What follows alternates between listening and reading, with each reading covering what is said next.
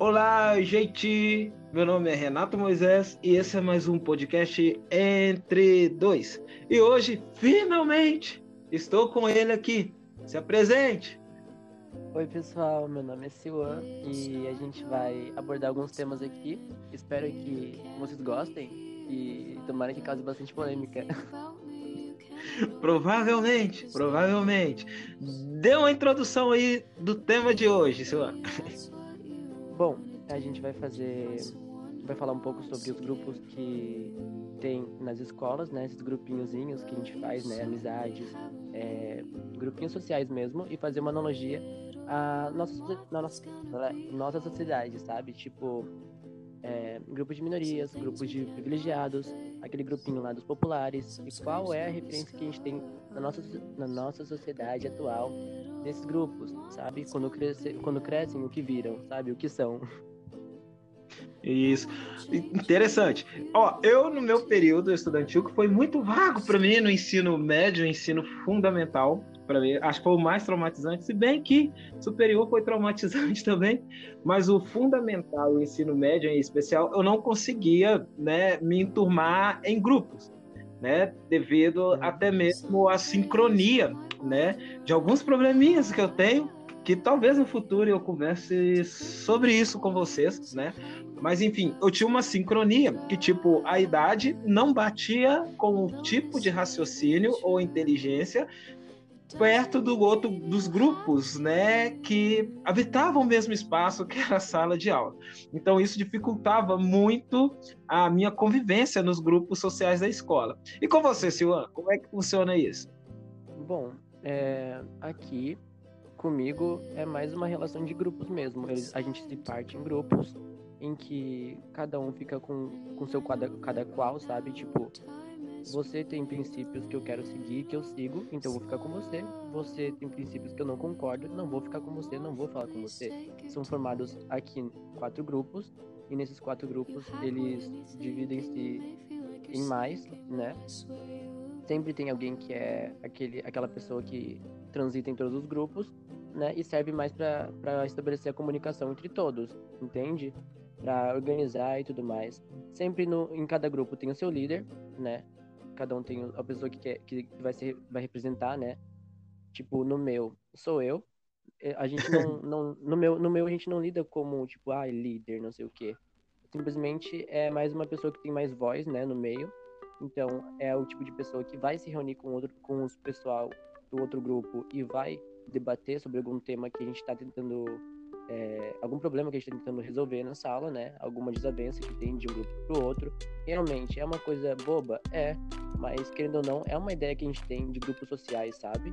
É uma, é uma coisa que a gente vai tendo no dia a dia, porque é o conviver com outras pessoas com mentalidade diferente da nossa, entende?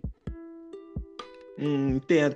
Oh, e na sua sala de aula tem aquela, aquele, o representante de turma, que é a tentativa do professor de desfazer os grupos, né? Que escolhe uma pessoa para ser o representante de, de, de turma, para ser quase que o coagueta do, das bagunças, assim, Sim. entendeu? Tem, né? Sim. Você chegou já a ser esse cara da sala de aula?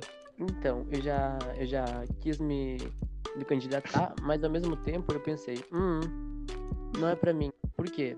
Porque o representante de turma, ele tem algumas responsabilidades a mais, tipo, ir no final de semana na escola resolver alguns problemas, é, entregar relatórios, formulários, e querendo ou não, isso é muito interessante e desgastante para quem está fazendo, né? A minha amiga, por exemplo, ela é representante. Então, ela tem muita responsabilidade a mais do que um aluno tem normalmente, né? Ela tem que fazer tudo, tudo que o professor pedir e tudo mais. Tem outras coisas que ela tem que ir, alguns eventos ela, ela tem que ir, não é obrigatório, ela tem que ir, ela tem que estar lá para né, saber das, das, informações, saber do, do, que vai ser falado, para passar para gente o que vai ser falado. E ela atua mesmo nesse negócio de querer destruir os grupinhos, mas ela não consegue, porque ela é só uma. E eu, assim como o pessoal do meu grupo, não quer que essa, essa coisa aconteça. Por quê? Quando a gente junta os grupos, perde-se o valor do que a gente está tentando propor ali para que os outros entendam, né? O meu grupo, por exemplo, é o grupo dos chamados militantes. A gente está tentando conscientizar todo mundo do, do, dano que eles causam, algumas palavras, algumas ações causam ao próximo, né? Então a gente sempre está tentando trazer uma ideia de que, olha, pode não te machucar outra pessoa, entende? Essa visão Entendi. de empatia. E só que tem grupos realmente na sala que não estão nem aí, eles não ligam para isso, eles querem realmente é, xingar quem eles quiserem a qualquer momento, fazer brincadeira sem graça com quem eles quiserem e não ligar para as consequências. Só que as coisas têm consequências. E o meu grupo lida sendo essas consequências, entende? A gente vai lá e realmente é, tira tudo a limpo, né? Preto no branco, branco no preto, cara a cara. Ah, uma coisa que é diferente. Olha só, tipo, uma coisa que é cultural. A visão de grupos. Por exemplo, o Silvantes do Sul, aqui eu sou do Sudeste, um pouquinho aqui em Minas uhum. Gerais. Bom, então aqui a visão dos subgrupos eram, não, não, né? Tem um bom tempo assim, tipo um ano e meio que eu não frequento a escola normal, né, nem faculdade, mas os grupos aqui já tinham um formato diferente. Nós tínhamos aqui os grupos assim uh, das pessoas que se, né, não sei como é a gente fala, classifica isso no país, né, mas as pessoas que se achavam que tinham um poder aquisitivo maior do que os outros formavam um grupo uhum. que era, né, as patrícias. Tínhamos as pessoas que, né, se dedicavam ao estudo ao máximo os que eles chamavam de nerd, os CDFs, né? Uh, uhum. E tinha um grupo, geralmente, assim, da turma da bagunça, que ia pro fundo da sala de aula, né? que geralmente, até acredito que a galera que vai pro fundo da sala de aula é a galera mais inteligente. Só porque eu ficava lá de vez em quando. Mas, enfim, a galera da sala. Então, tinha esses grupos, assim. E não tinha a visão do grupo militante, que, aliás, quem militava muito era o grupo do final da sala. Era o grupo que mais batia o pé e militava, assim, em questões tipo, chegou um aluno novo na escola.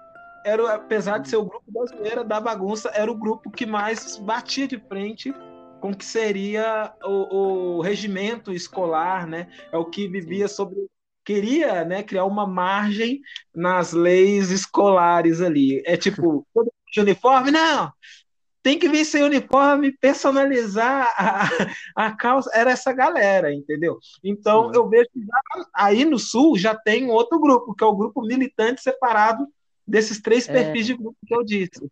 No grupo militante, é, são pessoas que são as minorias, né? A gente, a gente é composto por minorias, não só minorias, obviamente, tem, tem pessoas que elas são familiares, né? Elas, tipo, querem ajudar, elas são também do mesmo, dos mesmos princípios e tal, elas querem ajudar mesmo. Uhum.